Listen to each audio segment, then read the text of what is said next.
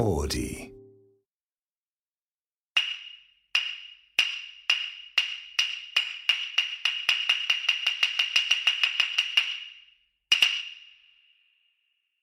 幕末志士たちのバイブル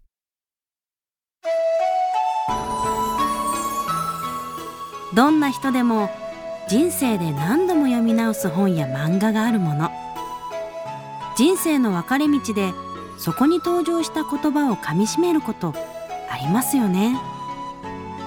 昔の人々も先人の書いた本を何度も何度も読み直していました。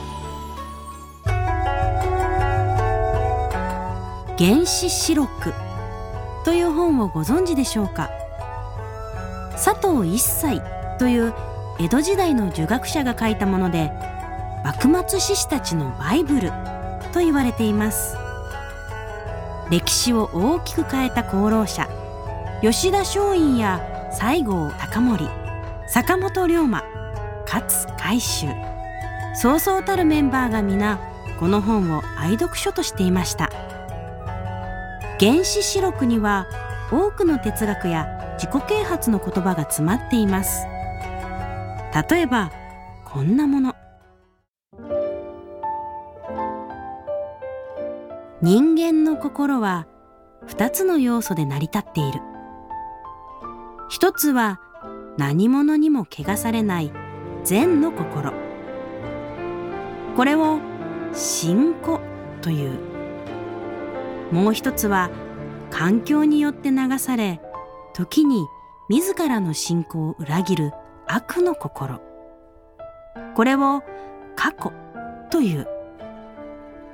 人は悪を働きながらも生きていくには仕方ないと言い訳をするものだが本当は皆過去のインチキさに気づいている。なぜなら人は誰しも信仰こそがその人の本当の心なのだから。状況によって悪に手を染めることもあるのが人間。ですが人間の本質は善の方へ向かいたいと思っているはず。だから信仰も過去もきちんと自覚しながら善を失わないようコントロールしなければいけない。原始史録ではそんな風に教えています。こうした金言を支えに幕末の志士たちは維新革命を成し遂げました。自分自身の中に弱い部分があることを自覚すること。でも純粋な善が根本にあるのを信じること。現代の私たちにも色あせることなく心に響きます。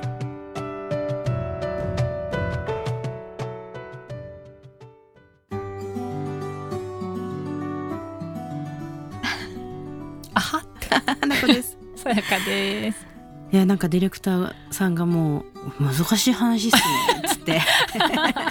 そんなかそんなかなみたいなところをかみしめながら始めたところですが。はい。いい話だとというか、うん。いい言葉だと思いますよ。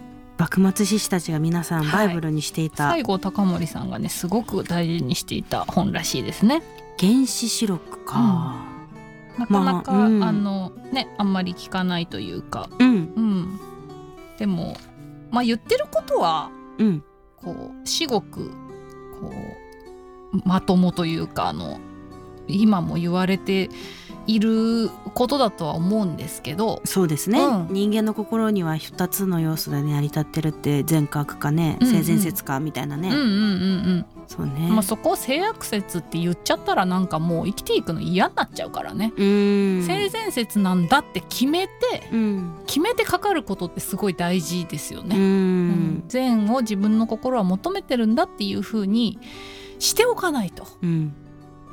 そのでもまあ善と善がぶつかり合うからこう戦争とかも起きちゃうのかなとは思うけどね。みんなだって正しいと思わなきゃやっていけないでしょ幕末の志士なんてうん本当そうですようね。ん何かに私本当最近信念を持つことってちょっとこの話と逆ってしまいますけど、これはこれですごくあの素晴らしい言葉だなと思うんですけど信念を持つことって恐ろしいなってあ思いますね。恐ろしい？うん、そのどうして？あのなんだろうな怒ってたりとか人と争う人って絶対信念を掲げてる人だから。ら SNS とか見てても。そうね。いやなんか間違った方向にそれを出出す人は多いと思う。でも信念を持つことは大事だとは思うんですよ。生き生き方としてね。ただね出し方はすごく違うと思うっていうか、あの曲がらなすぎるっていうか、うんうん。もう信じすぎてて、うんうん。あの時にそれが傷つけたりうんうん悪だったりね、あのするなとは思うんですけど、ね。自分の命をさなげ出すわけじゃんこの幕末志士たちも。そうだけど、うん。もう開国か開国じゃないかみたいなうんところでそれぞれの信念があってそれぞれの守るものがあって、うん。ぶつかって人の命を落としたりとかするっていうことを考えると、うん。まあ難しいよね。なんか命を落とさないまでも今もそういうことは行われているわけじゃん。SNS 上とかでさ。そうだね、でもさそそもそもさ 難しいって。い生きることにおいてさ何もないとダメじゃない？確かに。言うの言わなくていいんじゃない？そうそうそう。そう心に持ってたらいいんだよ、うんうんうん。もちろん、言わないで、うんそれを自分が実行していけばいいだけの話で、あと人にそれを押し付けるもしなくていいそうだよね、うん。なんであれ押し付けたくなっちゃうでしょうね。そうですね、うん。それでなんかこうだからあのバービー一つとってもさ。ああそう見ました？見ました見ました。もう何でも見てるもんね私が見てないやつ。すごいスピードで見てるもんね。そうそう見に行くようにしてるんですけど。私はもうバービーはあのねうららちゃんにね、うん。あのシンクロでもうん。出てたうららちゃんに「え行こうよ」って言われてちょっと、あじゃあ一緒に行こうかなとかと思ったけど、それまではもう行かないって思ってました。もうあの面倒くさい。なんかそのあ感じ取ったりするのがね巻き込まれる。なんか、えーももはや映画の面白さっていうところじゃないところに話がいって、もう事前からいろいろあったじゃないですか。バービーに関してはさ、うん。うんその日本とアメリカのね。ね。なんかそれもそうだしなんかもうその娯楽としてとか楽しめるのじゃなさそうだしなんかこう私そこの会話に入りたくないジうん。ャンルのものなんだようんうね。ん。でもそれって本当その信念の間違ったぶつけ方がこういろんな作品とかに対してぶつけすぎててなんか変なよどみが生まれちゃった感じはしますけどね。うんもっと別に純粋にバービー楽しめばいいのに、うんうん、でも多分その信念が入っている映画なんだよねきっとね。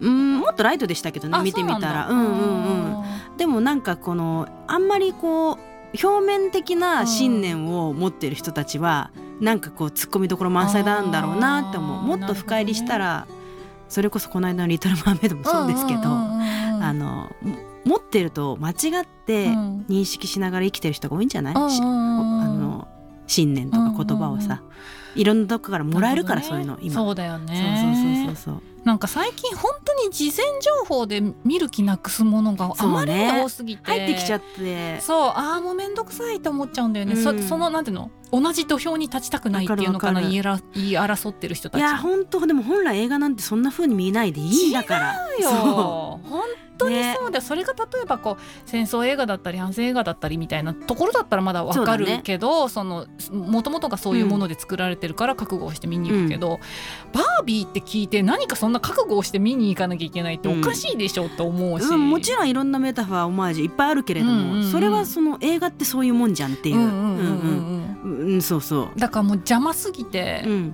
もうその邪魔邪魔への怒りがすごすぎてなんかもうもう関わら関わんのやめとこうみたいな気持ちになっちゃった。でもそれこそさ あの自分の中にある信念じゃんあでもそれが信念なのかも。そうでもそれをささやかさん別に押し付けないじゃん、うんそうだね。ね、だからあの信念って本来そういうものだなとは思ううんうんうん。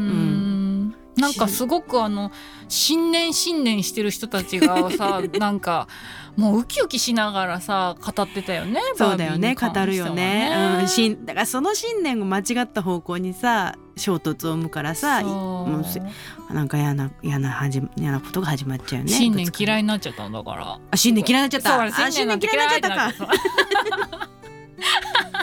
新年なんてもう 嫌いってなっちゃったそう新年明けましておめでかとうございます もう我慢できないのこういうの言わないどこって今一瞬思ったんだけどもう我慢できなくななっちゃったね 年齢的に。本来でもほらここの話をするわけじゃなかったんだけどねこの回ではね。この回ではあのなんかバイブル的なね、うんうんうんこう、うんなんていうの誰もが心の中にあの影響を受けて、うん。それがこう軸になってる本とか漫画とかってあると思うんですよ。うん。それを花ちゃんに伺いたくてですね。これねでも考えたんですけどその推しがいないようにそのこの一冊っていうのは私ないないなと思いましたいろんなもので構成されてるそう。いもう漫画大好きだし本ももちろん読むんですけど、うんそうですね好きな作家さんもいるんですよ、うん、じゃ作家でもいいよ。なんかこの人に結構このほ人の本に自分をのなんか一部を作られてきたなみたいな。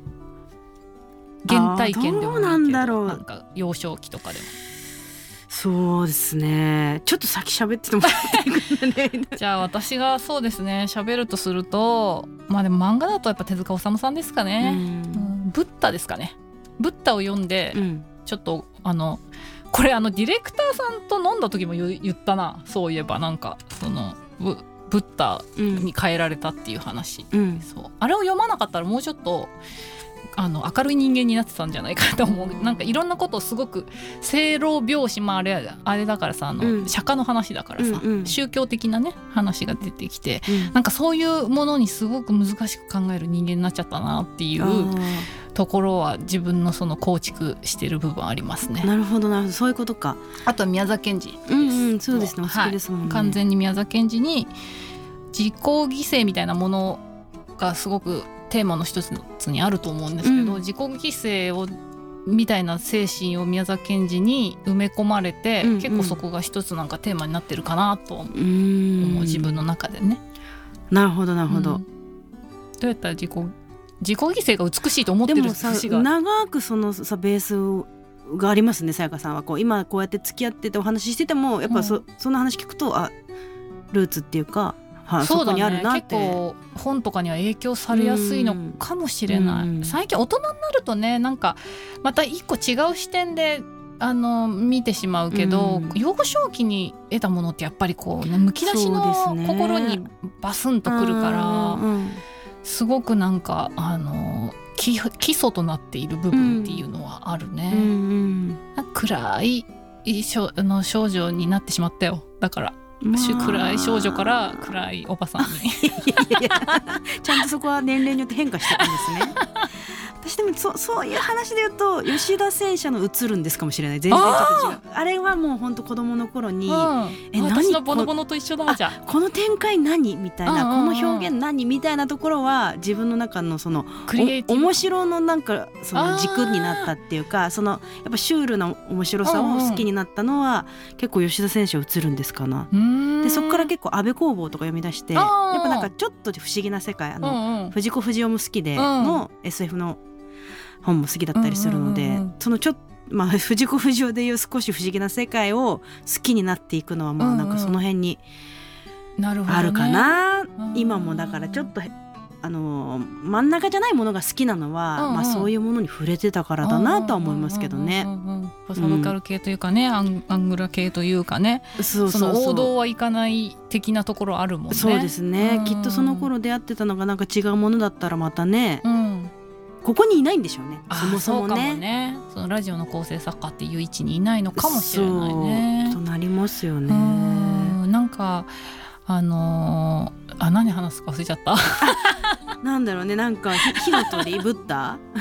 ですか？そうあとそのボノボノはねすごい私もあ花ちゃんの映るんです。と同じ位置かもしれない。うんうんうん。あの五十嵐美樹夫先生のね、うんうん結構笑いのあのなんていうのかなベースを作られた、うん。あそう思い出しただから話すこと。あの幼少期に与えうるん。本とか漫画とかって結構大きな影響を与えると思う本当ですね。うんので、うん。結構その子供に与えるものも考えちゃう。うん。うん。うんだからそれこそあの映画作りうもん。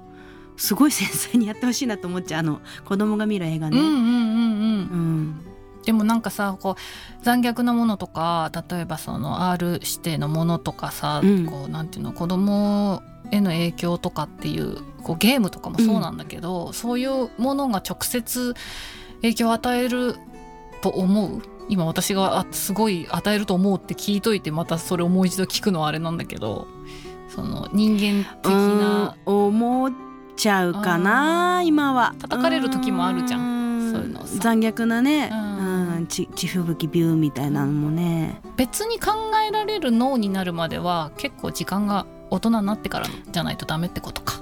と思っちゃいますけどね。結構なんかこう強い言葉とかをやっぱ作品の中で使ってるとやっぱ普通に3歳4歳とかでもうん。人をとかさうんうん。使ってるからさ、うんうんうんうんうん。なんかささなんか良くないなとは思っちゃうけど。でもなんかこうふわふわお花畑のものだけ見せるのもどうなのかなっていうの難しいよね。うん難しい。花かっぱだけずっと見せてればいいのかおかしくなっちゃううでしょ。生えないでしょ。頭の上から木。で花かっぱとかもやりすぎなんです。やりすぎあのファンシーすぎ そっでかじゃあちょうどいいのは何？ちいかわ？どこちょうどいいの？ちょうどいいのはねそうそうだよね。